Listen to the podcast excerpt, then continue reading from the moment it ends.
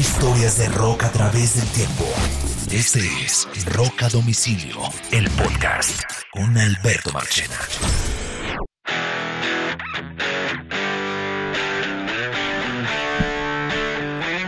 Hola, bienvenidos a un nuevo episodio de Rock a Domicilio, historias de rock a través del tiempo. Carlos Oñoro, quien les habla Alberto Marchena.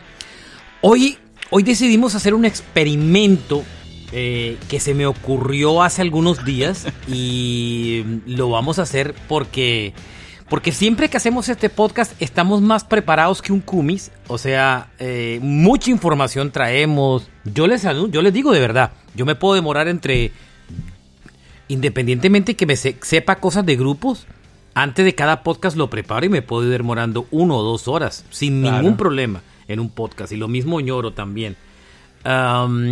Pero hoy decidimos hacer un experimento diferente y, creo que lo, haremos cada cierto tiempo. El próximo, la idea es invitar a Juan Kiss, que hubiera sido bueno para este podcast.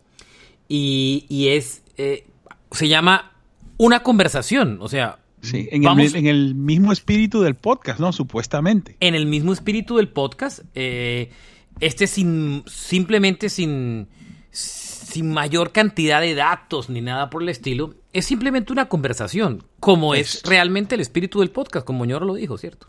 Sí, sí, sí. Y este primer, este primer episodio de, de Roca Domicilio, una conversación sobre eh, lo vamos a hablar sobre un tema que pueda que parezca rayado, pero pero siempre sale una y otra vez. Yo he escrito artículos, he hablado entre amigos del tema. Y esta semana, en estos días, volvió a tomar relevancia porque Jim Simmons cada cierto tiempo lanza su famosa frase y alborota un avispero. Y aunque es un tema, pues, trillado, em, yo estoy seguro que Oñoro y yo no vamos a estar muy, muy en la misma línea del tema. Y es, ¿está o no muerto el rock? ¿El rock ha muerto? ¿El rock está muerto? Esa es la pregunta. Es el tema de conversación. Y, y pues yo le voy a dejar a, a Oñoro que arranque esto eh, y me dé de entrada, de entrada, dígame si el, por, si el rock está muerto o no para usted, pero sin darme una explicación, dígame si es capaz usted de decirme sí o no. Eh, yo creo que no, lo está. O, sea, no. No lo está. No está. No, no está muerto. Está muerto para la gente que se metió en el rock por plata. Entonces, como ya no les da plata, entonces para ellos está muerto. Ok. Esa es, una de mis, de mis afirmaciones. Gene Simon, por favor. Gene Simon, qué pena con ustedes. él siempre lo ha dicho.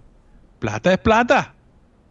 Todo es plata para él, todo es plata para Gene Simmons. saca la lengua y se gana un billete. Si no se gana una plata, no saca la lengua. ¿Eso es rock and roll? No lo sé, Marchena. ¿Tú qué opinas? No sé, mi teoría es diferente. Yo, cuando me preguntan si el rock ha muerto, yo debo decir que siempre respondo igual. El rock como lo conocimos sí está muerto. ¿A qué me refiero con esto? Eh, creo que los... Yo crecí en la década de los 80 eh, y, creo que usted también gran parte de la década de los 80, aunque yo también, digamos que... no llevarte la contraria. No, sí, no. Estoy creo, Marchena. Sí, sí yo soy más joven que mucho mucho mayor que usted. No mucho no, pero sí mayor no eres que usted. mucho mayor, Marchena. Sí. ¿Ah? No eres mucho mayor, así que la suave. Bueno, entonces eh, um, la verdad es que, pero realmente yo, yo empecé a oír rock desde los años 80, antes, antes no, oía oír música de los 80. Y lo que siento es que el rock and roll tuvo una etapa, el rock tuvo una etapa de oro en los años 60, con la aparición de Elvis primero, después los Beatles, la invasión la primera invasión inglesa de Beatles, Rolling Stone, The Who, The Kings y todo esto. Esa época el rock era rey, absolutamente era, era el género más importante de moda. Era el pop. Sí, era como, era lo popular. Llegaron los 70 y aunque coexistían otros movimientos alrededor, soul, el pop, las baladas, el rock seguía mandando la parada. eh, en la década de los 70, cuando pues después vino Led Zeppelin, The Door, Black Sabbath, la época post-Beatle, eh, fue impresionante. Cuando entramos en la década de los 70, pues después todo el heavy metal y todo el hard rock, la época de los 70, ahí empieza la primera amenaza del rock a nivel de popularidad y es cuando se pone de moda la música disco y el disco le crea una gran amenaza al rock y por eso es que se arma esa guerra entre el rock y el disco y los rockeros o los metaleros sacan ese famoso guerra de disco sucks, el disco apesta. Y esa guerra fue tan fuerte eh, porque el disco, todas las disqueras se olvidaron del rock y se metieron a hacer disco y, el, y, el, y, el, y a los rockeros eso les ofendió en el alma porque llevaban más de 20 años como el género consentido desde la década de los 60 y y pues el disco se estaba tomando, las disqueras, todo lo que querían hacer era disco, disco, CBS, Sony, eh, todas las compañías de disco. y la guerra fue tan fuerte que terminó acabando la música disco. Recuerden que, que los Bee se vinieron abajo eh, tiempo después, en gran parte porque quedaron atrapados por la famosa guerra del disco Sox y quemaban discos en los, convocaban a gente para quemar discos en los, en los conciertos y todo. Entra la década de los 80, Oñoro, y el rock, el pop toma su auge con la salida de MTV, Michael Jackson, Cindy Lauper, Madonna, George Michael, Wham, toda la explosión del pop de los 80 eh, impulsado por MTV, pero el rock ahí de alguna manera tambalea un poco porque pop se vuelve muy fuerte. Sin embargo, el rock sigue con auge, porque es cuando aparece el, sobre todo masivamente, el rock de los, eh, el hard rock de Bon Jovi, Def Leppard y ahí White y White Snake y todas esas bandas. Y el rock. Y el rock. Y, por el otro lado, la parte más pesada de Maiden y todo el tema. Y ahí el rock encuentra un, nuevo, un nuevo espacio, eh, digamos que no tan respetable, porque, las, porque los críticos siempre consideraron que ese rock de los 60 de los 70 fue de mucha más calidad que ese rock ochentero, y pues nos guste o no, sí, eh, como tal. Y ahí la cosa funcionó bien. Eh, el, el, rock logró mantener su espacio y con algunas cosas alternativas como el New Wave y toda la historia. Y después, cuando entramos en la, en la década de los 90, que empieza todo el auge del hip hop, que, coge muchísima fuerza, eh, aparece el grunge. En la década de los 90, comenzando los 90, Guns N' Roses remata bien esos finales de los 80 y los 90 los agarra eh, el grunge y la música alternativa y eso da para muy buenos años del rock. Y el rock sigue peleando y relevando. Y en los 90... Pero ahí comete un error, Marchena. Yo creo que ahí hay una, un gran, una parte del rock, una gran mayoría del rock, eh, el estado de ánimo en general de la música que proponía el rock eh, fue contraproducente. Si, si no sale Green Day, por ejemplo, y Offspring, este, yo pensaría que, que si, si, hay algún tipo de decadencia, eh, la evitaron en parte ellos. Eh, se iba equivocando, digo yo. Yo no diría que decadencia. Yo lo que pienso es que el grunge de por sí fue muy depresivo y, y pues le y, y, ya no, no había una salida positiva ahí. Ni sí, no era alegre. O sea, no era emocionante. Ese rock perdió la emoción y cayó en esa depresión tan, en ese, en ese sentimiento de depresión tan fuerte. Y ahí se empezó a escapar, a alienar de la radio pop. Aunque, aunque el grunge fue tan poderoso que tenía mucha radio y, se pusieron de moda las radios alternativas y toda la historia. Y muchas canciones de grunge penetraron a la radio pop. Inclusive en Latinoamérica, en Colombia, esas épocas como 88, radioactiva, para el caso de Colombia, uno oía un, un zambapalo de cosas porque oía todos los rock de Nirvana y de toda esa historia, y al lado oía Vilma Palma y al lado Maná, y también oía la música electrónica de Technotronic. Esto era un samba y, del, de Tu Unlimited y el dance. Lograba convivir todos esos géneros, ¿cierto? Sí. Con el grunge. Em, pero, digamos que ya después empezó, empezamos a caer un poco en, esa manía de la especialización de los medios. Y es cuando el, cuando el grunge empieza a caer y el alternativo empieza a caer, el siguiente movimiento fuerte del rock fue todo lo del new, metal. Korn, ah, Limp Bizkit, más juvenil, Linkin Park, pero más sí, era más juvenil, eh, también cuestionado musicalmente, em, pero ante todo Ñoro ya no trascendía la radio pop. En Colombia, insisto, todavía se oían cosas así, pero ya no tan común. Eso fue parte del éxito de Radioactiva Planeta Rock. Eh, cuando Radioactiva se convierte de una emisora de todo a una solo de rock, lo que promulgamos es aquí soy el rock y no todo ese otro poco de cosas. Sí, sí, Marche, yo, creo que el pop le cierra la puerta al rock porque ya no es positivo el rock por ningún lado. De todas maneras, estas bandas nuevas de nu metal, eh, todas tenían un toque eh, melancólico, eh, eh, muy comerciales, pero muy melancólico y, y el otro era, no sé si Limp era suficiente para, para, para romper ahí y pasar al otro lado. Marilyn, por ejemplo, Marilyn yo creo que estigmatizó con su poder pero todavía del, pop al rock. Pero todavía Oñoro había escenarios donde se, donde se compartían ambos mundos. En TV latino o el en TV gringo, que era muy famoso y en esa época y todavía dominaba la escena, jugó mucho con esa guerra entre todo el movimiento team de Christina Aguilera, Britney Spears, eh, los Backstreet Boys, NSYNC y al otro lado todos los new metaleros. Entonces yo me acuerdo que en los programas de televisión enfrentaban, y si ustedes vivieron esa época, ustedes se acuerdan que las muchas niñas eran metaleras, o pues, muchas niñas eran las que le encantaba el pop, y las otras y, los y habían niños que les gustaba el rock o inclusive niñas que eran rebeldes y les gustaban Limp Bizkit y Linkin Park y no gustaban de Britney y de Christina Aguilera eh, eso fue pero fíjense que ya los mundos estaban apartados ya el rock no convivía en el mainstream, por así decir, sino en un medio aparte que era poderoso. Porque bueno, Radioactiva Planeta Rock, eh, cuando se lo digo en el caso de Colombia para los que son de otros países, esa emisora, solo para que usted tengan idea, él llegó a ser número 2 en los ratings de sintonía. Le estoy hablando del año 1900, eh, bueno, en el 99, por ahí, 99 antes que yo me fuera para W, esa emisora llegó a ser dos en Bogotá, detrás, detrás de una emisora de vallenatos y por encima de una de salsa. O sea, era muy masivo a pesar que era especializado.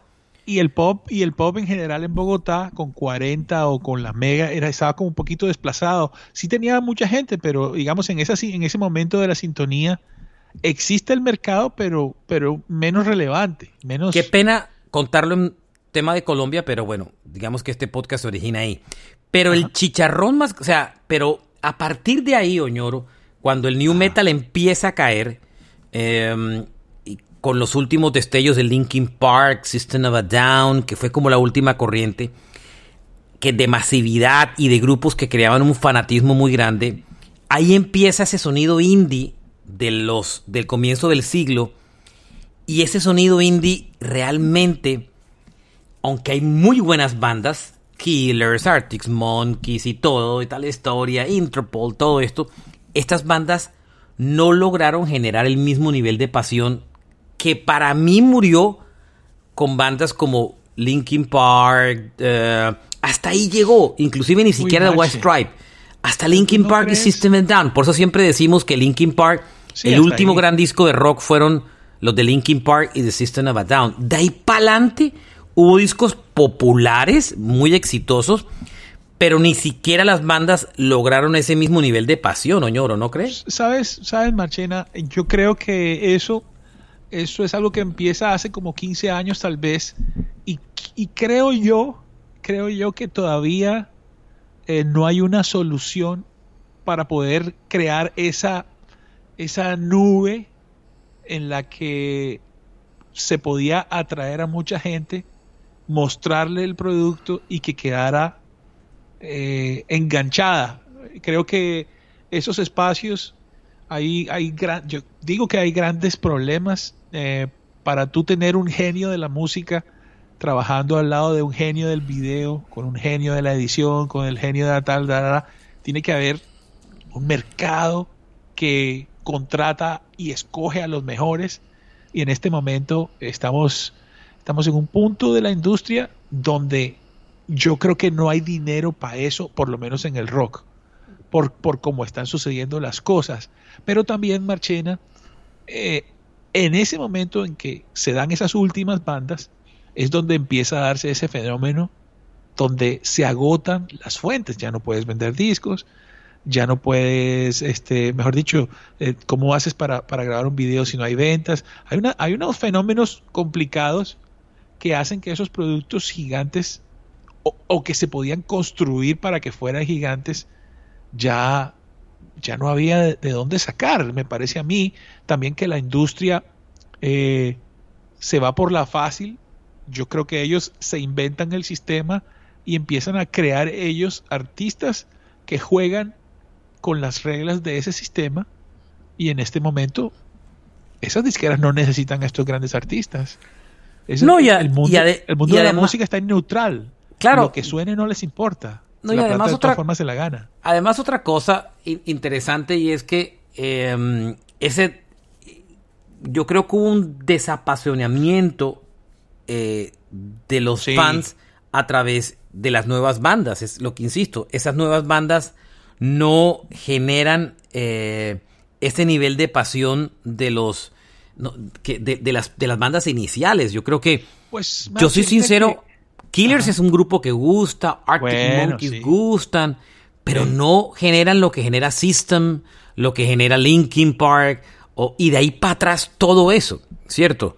Eh, la prueba es que esos grupos siguen llenando, siguen llenando como unos locos. Los otros ya les cuesta, bueno, son importantes, pero, pero no es lo mismo, ¿no? ¿Tú no crees que, por ejemplo, eh, tener una manera nueva de expresarse y de entenderse, además con la llegada del Internet, hizo que la gente en general cambiara su comportamiento hacia las cosas que consume en cuanto a las artes. Ahora, si tú vas a un perfil de Facebook, hay personas que no son artistas, no tienen discos, pero la producción de sus propias fotos, por ejemplo, es como si lo fueran. Hoy el, artista, el rockstar, es la persona. Y la música no se ve desde, desde abajo hacia arriba, sino que es como, como, que, como que un accesorio de tu vida. Eh, por lo menos la, en cuanto a la mayor, pienso yo en, cuanto a la mayoría de la música. Eso yo lo veo reflejado en dónde. Por ejemplo, hay un los festivales de hoy en día, Marchena, donde en un solo día tocan 50 personas y son tres días, son 150 artistas. Eh, bueno, listo, nosotros somos mayores, pero yo te digo una cosa, yo no me veo 50 artistas en un día. Bueno, es que tampoco se los puede. Yo soy muy festivalero y voy y, y, digamos que me lo sé. Hubo un año que hice la correría total, solamente me pasó, me faltó Glasto. Pero hay, pero uno no lo ve todo, pero ve lo que le gusta. Pero al punto, también hay otro punto también, Oñoro, y es que los artistas son como, como ya en un segundo plano. La experiencia personal es lo número uno. Pero también hay otra cosa, Oñoro. Ajá. Y es que también el, la forma de la gente de consumir la música cambió no en el sentido de los aparatos en los que lo oían, ni mucho menos, sino que yo creo que em, ya las nuevas generaciones no, no eran tan, tan sectarias como las del pasado. ¿A qué te refieres con sectarias, Marchen?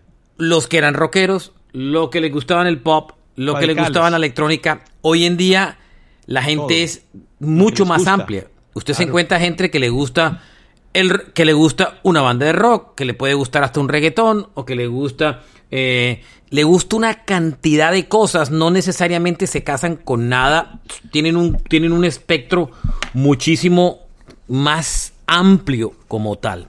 Entonces, son más de mente, mente, abierta y porque como reciben las cosas de diferentes lugares, por ejemplo, después de la película de Queen, te aseguro que la gente que le gusta J Balvin, Bad Bunny, sabe que es Queen y mucho de esa gente le gusta, por ejemplo. O, los Beatles, que tienen tanto mercado. Igual a nosotros nos pasó, ah. ñoro. Nosotros oíamos rock, pero íbamos a una fiesta y bailábamos con bailábamos merengue de Wilfrido Vargas. Igual, ¿ah? Igual. Fue la miniteca. Claro, la miniteca y sonaba Ricarena y Wilfrido Vargas y, y, pues. Hola, amor. Claro, por supuesto. Entonces, eh, a nosotros también éramos, digamos que iguales, o sea.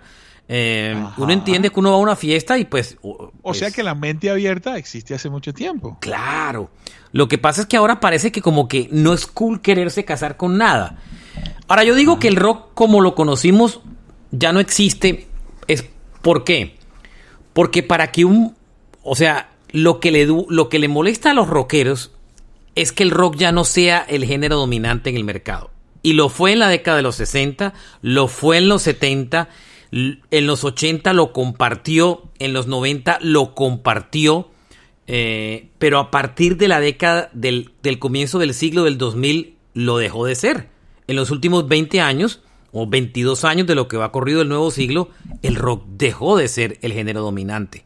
Lo dejó de ser. En la década de los 90, insisto que lo compartió con el hip hop, con el cosas del pop en los 80, pero, pero todavía era importante y era relevante era el género de moda, las portadas de la revista eran así. Hoy, poco a poco, ha ido siendo menos trascendente. Siguen llenando los conciertos de rock, que es otra cosa, porque el público que tiene dinero son los adultos que crecieron bajo ese sistema de cabeza. Pero ya, por ejemplo, usted ve que rara vez una revista como la Rolling Stone en Estados Unidos le dedica una portada a un grupo de rock. Cuando ve la versión revisitada de los 200 discos más vendidos o los 1000 discos o 500 o lo que sea más vendido de la historia del rock. Cada vez menos rock. Cada vez hay menos rock y cada vez ve que el álbum número uno es Marvin Gaye y ya ve álbumes de hip hop por arriba y ve a Daddy Yankee dentro de los eh, discos más importantes de la historia de la música y, de, y, de Bad Bunny y, todo, eh, eh, y uno dice... Oye, el otro día, Marchena, el otro día estuve escuchando Bad Bunny. Bueno, pero no se me aleje. pero el punto es, el punto a lo que voy es, hay que aceptarlo. El rock ya no es el género dominante, no lo es sigue siendo comercialmente como la primera línea de la música. Es lo que, a lo que te refieres. Claro. O sea, lo, usted ve Coachella. Coachella este año, de los headliners, no había ni uno rockero. Arcade Fire tocó el primer fin de semana un show extra, pero en una carpa pequeña. no había un headliner de rock en Coachella este Óyeme, año. Pero el anterior Coachella estaba The Who, Paul McCartney, estaban todos. No, eso no es Coachella, eso fue el Oldchella. El, eso fue un concierto diferente, Oñoro. El pasado ¿No es Coachella. El festival? No, eso no es el mismo festival, Oñoro. No me confunda. ¿Se llamaba diferente, de verdad? Sí, claro, esa era otra cosa. ¿Estás seguro? Pero comple Ay, Oñoro. Me la... era a los doble, dos, Era, ese era otro festival totalmente diferente. No era Coachella. No, ese no era Coachella. Entonces, a lo que voy era, era de la misma gente, pero en el mismo lugar, pero no era el mismo. Ah, pero no era el mismo. Entonces, eh, a lo que voy con esa historia es que usted a través de los... Em, hasta a través de los... Eh, de esos festivales masivos se da cuenta cómo las, las cosas han ido, han ido cambiando paulatinamente a lo largo de los años. Entonces, em, y, uno entiende cómo ya el rock no es el género eh, de moda. Eso está clarísimo. Eh, ya no son los grupos importantes los que son la, del rock, los que son las cabezas de los festivales. Eh, como tal, este año, mire Coachella, Billie Eilish, Harry Styles, The Weeknd con Sweetie House Mafia. No había rock. Y en general usted ve La Palusa y ve a, los reggaetoneros, Carol G inclusive ya metido en eso, Balvin en el pasado, Bad Bunny, o sea, cambió.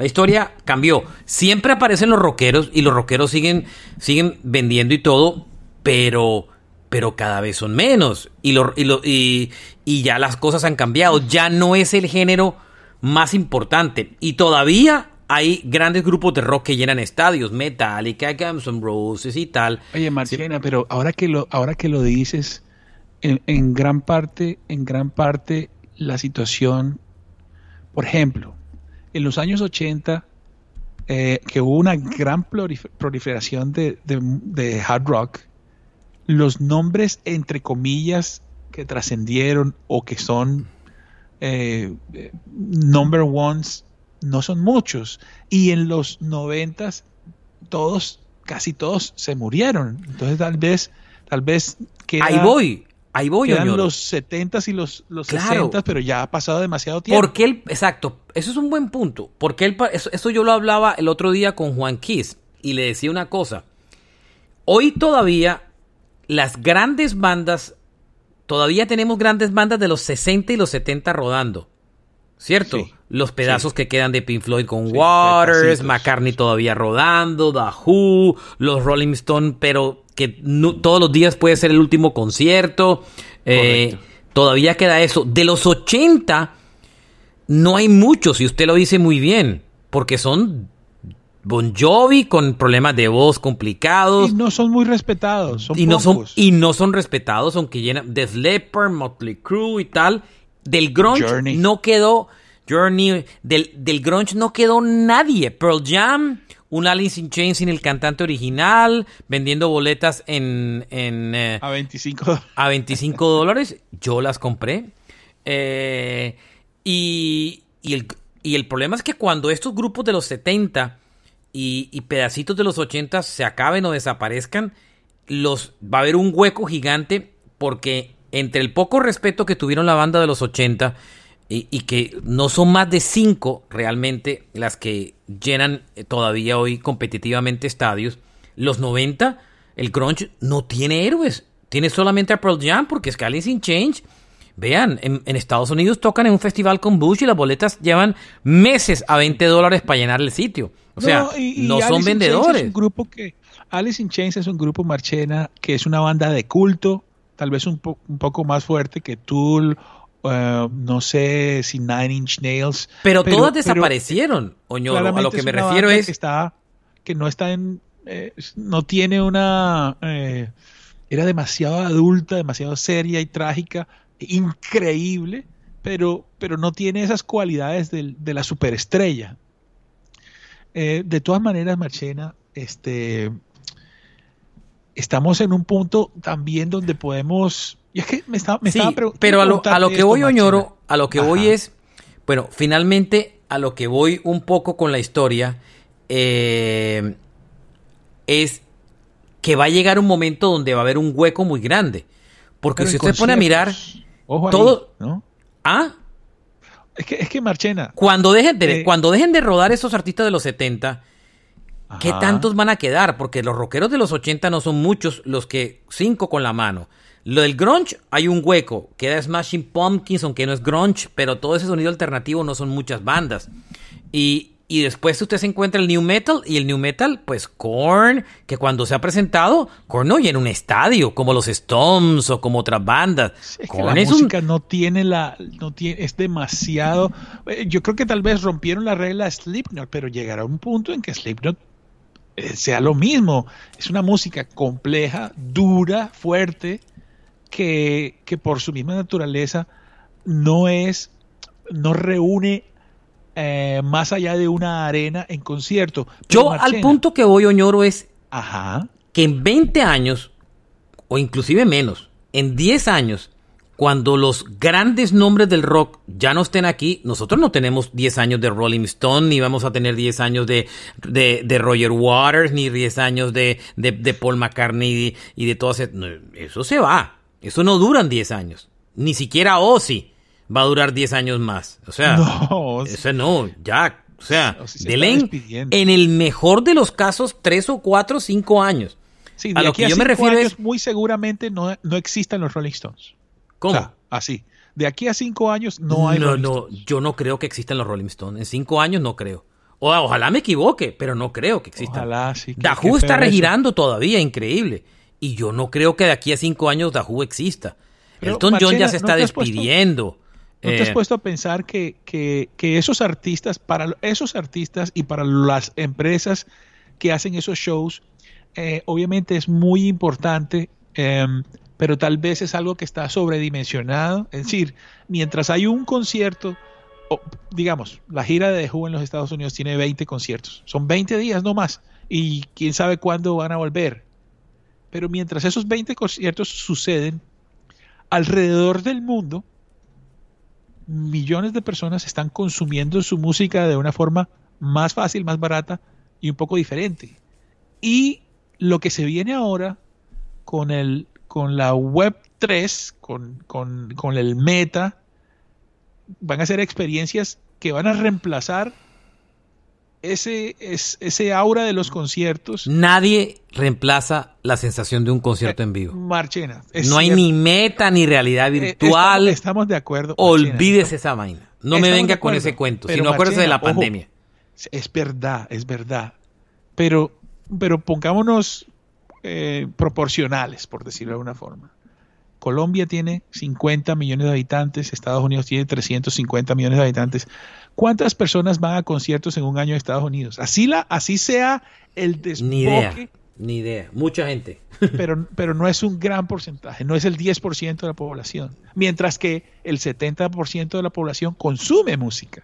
Sí, pero eso es otra cosa. Y ahí es donde yo digo que el rock, listo, Gene Simmons lo que quiere es vender tiquetes. A él no le importa Spotify porque se la están enterrando, porque a todo el mundo, a todo el mundo se la vienen, se los vienen para que me entiendan los argentinos, a todo el mundo se lo vienen garchando. pero, pero, pero ojo, que, que, la masividad, lo masivo está es ahí. Digo yo, Marchena. No, no, yo no digo que no. Eh, a lo que me refiero es que el panorama del rock a futuro es mucho, porque estamos hablando del rock, no de la música, el panorama del rock sí. A, a futuro, eh, en 10 años, cuando hayan desaparecido grandes bandas de rock, pues nos quedarán algunas. YouTube todavía tiene carreta, eh, Radiohead tiene todavía carreta, siento que Radiohead no es muy rock, pero ya serán muchas menos. Race Against the Machine, por ahí. Em, y, y ¿sabes qué es lo que pasa? El rockero siempre se quedó esperando la siguiente gran banda de rock, que ya no, que no existe. Nunca. ¿Cuál fue la? Lo hemos hablado aquí. Linkin Park, no, la última gran banda de rock masiva, no porque sea la mejor ni nada, pero muy populares fueron System de Linkin Park. Las grandes, gigantes si queremos que vendieron ir un millones. poquito más allá, eh, em, em, ¿cómo es que se llama las de? Ay, Dios mío, este no es My Bloody Valentine, es este. My Chemical Romance. Eso. No. Si quieres, pero no, pero espérate, porque es que eso era un grupo de emo de teens. Eso no, un no para nada. de crédito, porque en el medio de la peor época los manes le pegaron no, de alguna manera. No, pero nada. Eh, Subo una fanaticada de un grupo de grupitos de emos y tal, pero los grandes artistas, los grandes artistas han venido siempre de, como que de dos, de dos fuentes. En los Estados Unidos, los disqueros brutales se van a los huecos más oscuros y sacan de allá una persona con cierta sensibilidad y ellos la ponen en un pedestal y dicen, este es, por favor escuchen a este loco que está llorando. Pero mire, Oñoro, a lo que voy es... Eso ya no existe. Ya no hay. Eh, el mundo siempre anda a la casa. ¿Cuál es la última gran banda nueva de rock? Greta, en los últimos 10 años, Greta, Van, Fleet, que nada, que lleva solo dos discos y, el primero es una copia de Led Zeppelin que no tiene ningún sentido. Duraron 5 eh, cinco años diciendo, no somos, que estamos influenciados es por Steven Tyler. Sí, no, eso no se los creía nadie. Y no es que sean malos, sino es que no llegan. No hay. Y pues cada uno encontrará una banda. Ahora, yo no quiero decir que no haya rock siguen saliendo grupos de rock muy buenos, pero ya no son masivos.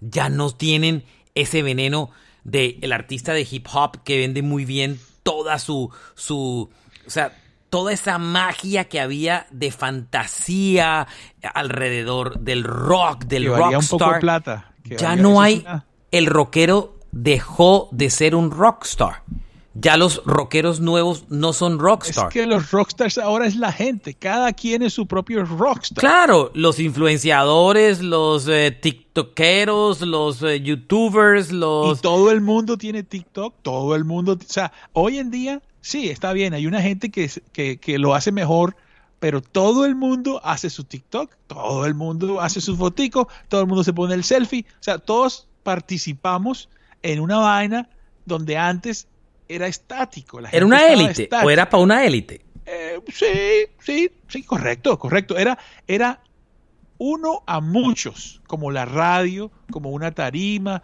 como el, el cura en la iglesia. La gente no podía.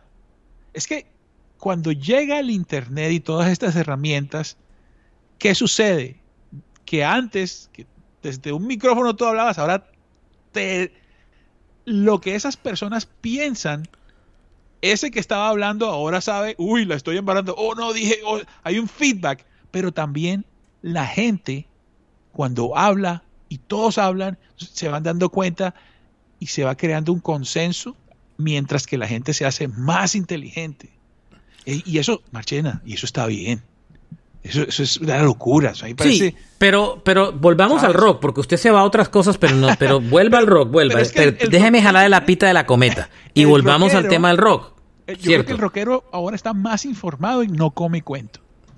Sí, pero, pero es que ya no hay grandes bandas de rock, cierto. Ya, la, ya el rock es nicho.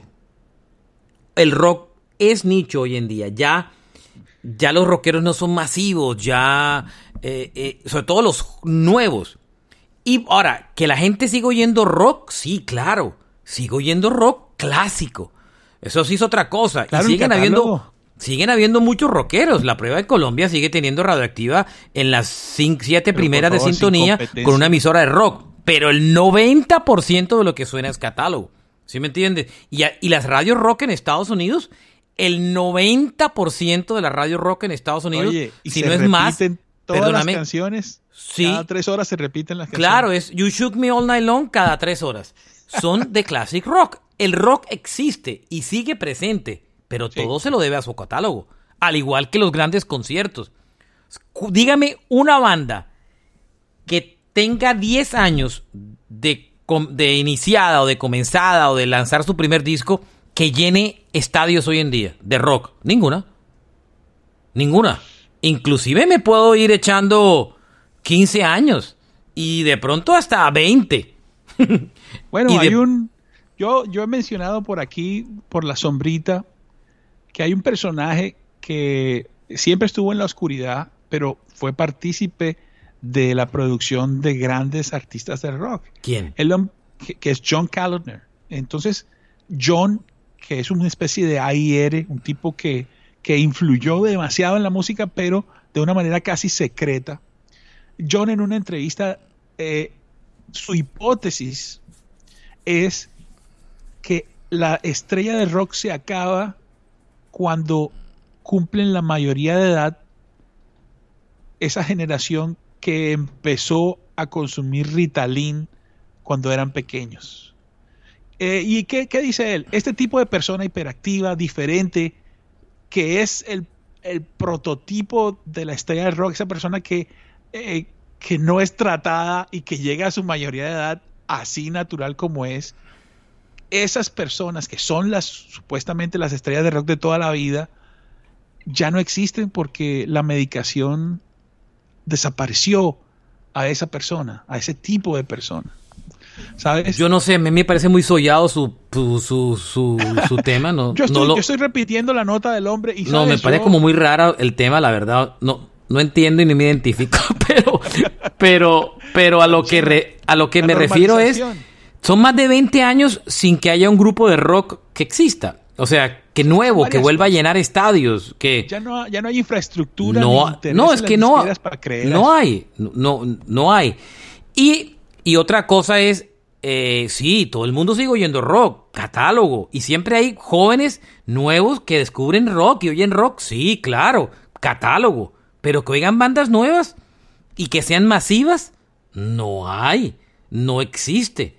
No pasa absolutamente nada. Sí, pero Marche, eh, eh, en un género que ya tiene 70, 60 años, hasta el mismo John Lennon en una canción dice, no existe nada que tú quieras escribir que no esté escrito ya, ya todo está inventado, bueno, claro, 60 años después. Y además otra cosa, Oñoro, y es que eh, es por supuesto, eh, yo lo hablaba esta semana por un tweet que puse hoy, el día que estoy grabando ese podcast, que dice, bueno, eh, ustedes se preguntan por qué las grandes bandas ya no sacan discos de rock, porque no es negocio, porque Pero eso está mal, Marchena. Pero perdóneme, yo sé que está mal, pero usted ve Metallica, todo Sudamérica vendido de conciertos han tocado en los últimos, salvo los años de la pandemia, una y otra vez sin sacar hace más de seis años un disco.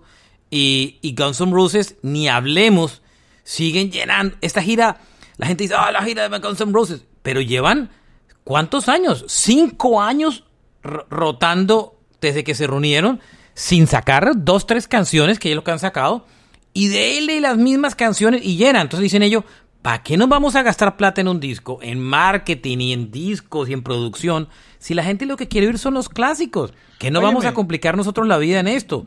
Y por eso es que tampoco las grandes bandas clásicas se matan por sacar discos. Son muy pocos los que realmente hacen el esfuerzo por sacar un disco. Pero ojo ahí, ¿no? Ojo ahí que Metallica por lo menos es una banda que toda la vida hizo, hizo algo que, que, que incluso es antes de, de, la época, adelantadísimo a su tiempo. Ellos siempre cuidaron su catálogo. Cada disco era diferente y en el momento en que cambiaron, que es en, después del Justice for All, ellos se tomaron su tiempo, un largo tiempo para volver a sacar discos, se dedicaron a los conciertos y siempre se han cuidado mucho en cuanto a su catálogo, es decir, conscientes de que lo que tiene que está claro ñoro pero lo que pasa es que ya entraron en una zona de confort donde ya ya no ya tienen un catálogo tan grande que no necesitan publicar discos para que la gente vaya a los conciertos porque entre otras a la gente no le interesa.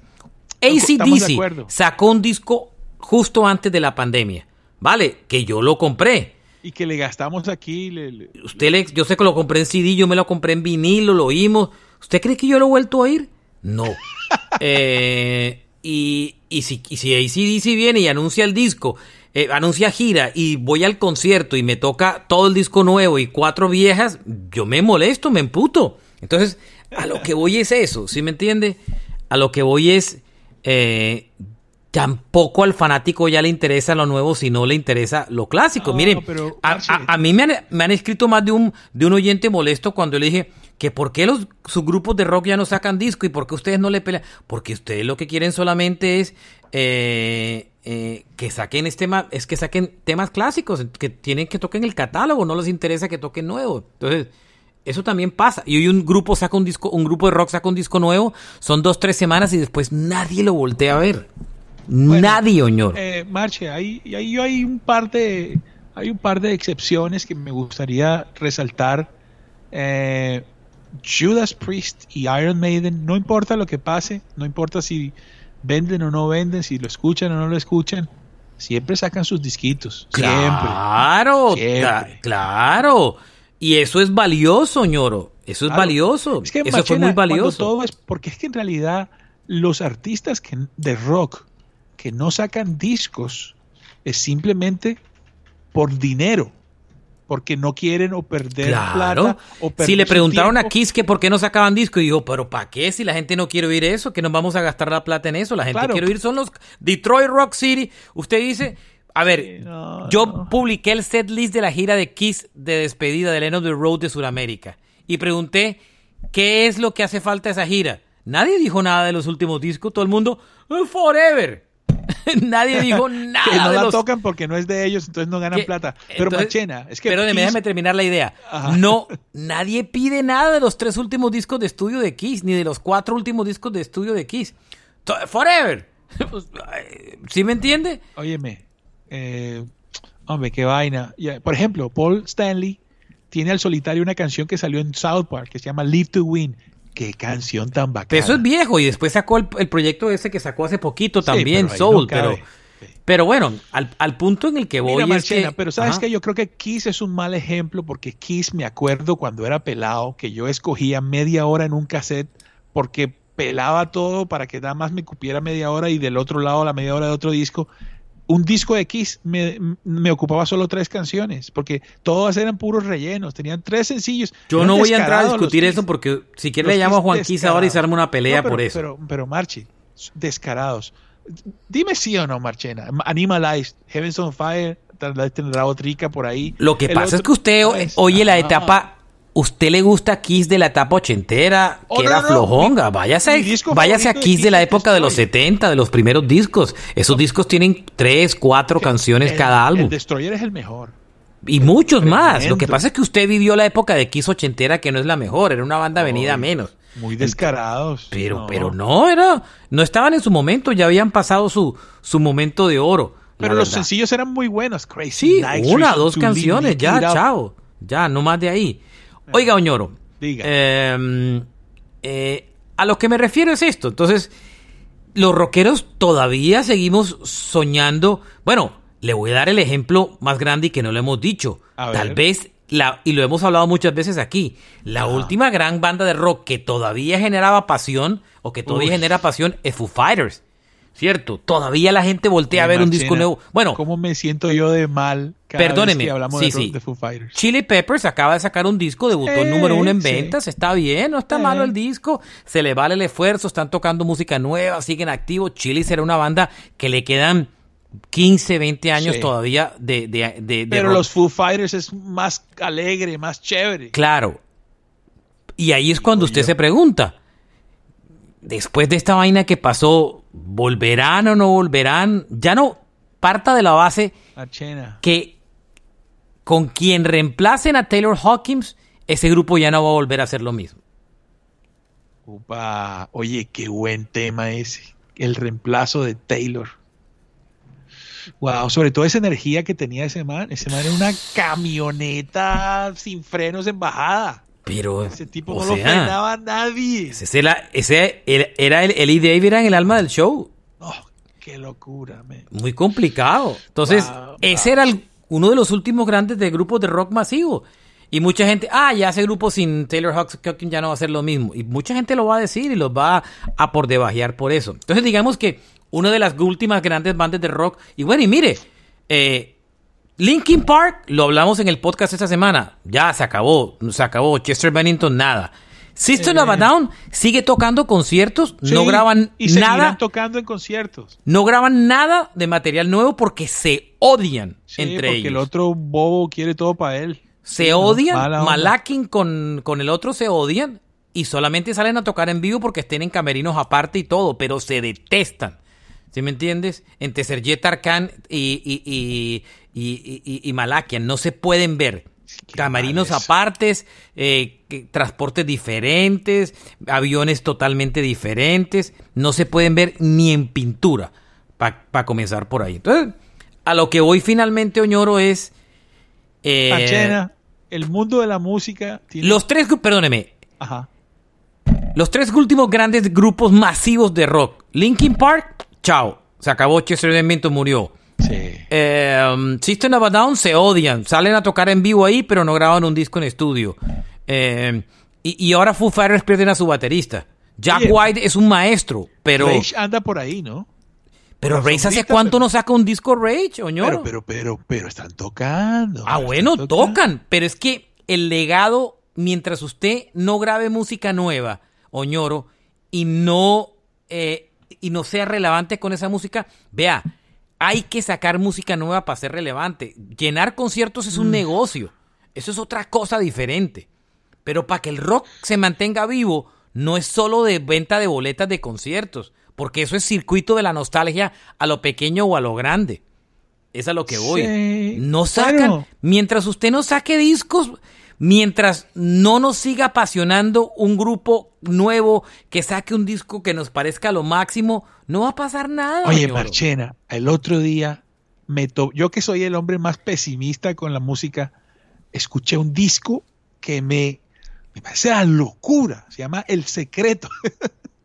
Qué discazo de Avalanche, por cierto. Pero Marchena, eh, y, quiero decir que eh, llevo esperando 20 años por un disco que me llame, que me de verdad me, ¿sabes? Me llame la atención y mira, lo encontré. O sea que por ahí hay cosas. Pero eso no lo conoce solamente usted y ni yo tengo ni idea quién es parte de la base. ¿Te das cuenta? Entonces, ahí hay un problema. Y ese problema se soluciona es con plata y como plata no hay, ¿Sí me entiendes? No, plata sí hay, pero está para otra cosa. Está para el, hip hop, está para Billie Eilish, está para Harry Styles, eh, está para otras cosas. Está para Megan Stallion, está para Carol G. Plata hay, pero para otra cosa. Porque ya el rock no es masivo, lo queramos o no.